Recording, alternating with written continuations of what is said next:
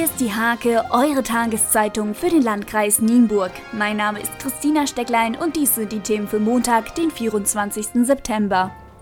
Auf der Straße zwischen Steimke und Lichtenhorst ist am Samstag gegen 12 Uhr ein etwa vier Monate alter weiblicher Wolf überfahren worden. Damit sei nach Angaben des Wolfsbeauftragten der Landesjägerschaft Raoul Reding der Reproduktionsnachweis des Rodewalder Wolfs bestätigt. Das Rodewalder Rudel ist das 20. in Niedersachsen.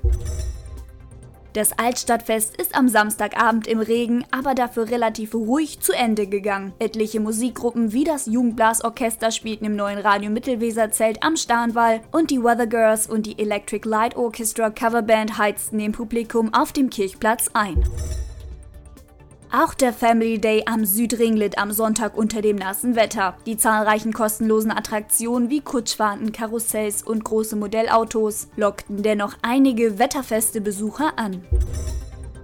Der Gewerbebund Labes-Lodipenau feierte jetzt mit 140 Vertreterinnen und Vertretern des öffentlichen Lebens aus dem Landkreis, der Samtgemeinde Uchte, Nachbarkommunen und der Gemeinde Diepenau im Labesloher Gasthaus Stellhorn das 50-jährige Bestehen des Gewerbebundes und ehrte einstige Gründer. Zum Sport. Die Landesliga-Handballerinnen der HSG Nienburg feierten am Sonntagabend einen in dieser Höhe nicht erwarteten 35 zu 31 Sieg gegen die international besetzte Mannschaft vom MTV Auhagen. Mit viel Willen und einer reichlichen Portion Mut schmiss sich die Sieben vom HSG-Trainer gespann Janosch Rosenow und Dennis Tomanek in jeden Zweikampf und wurde am Ende dafür belohnt.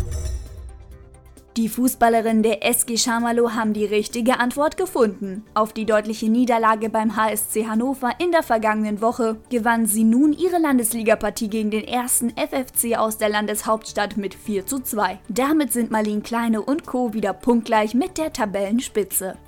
Diese und viele weitere Themen lest ihr in der HK Montag oder unter www.diehake.de.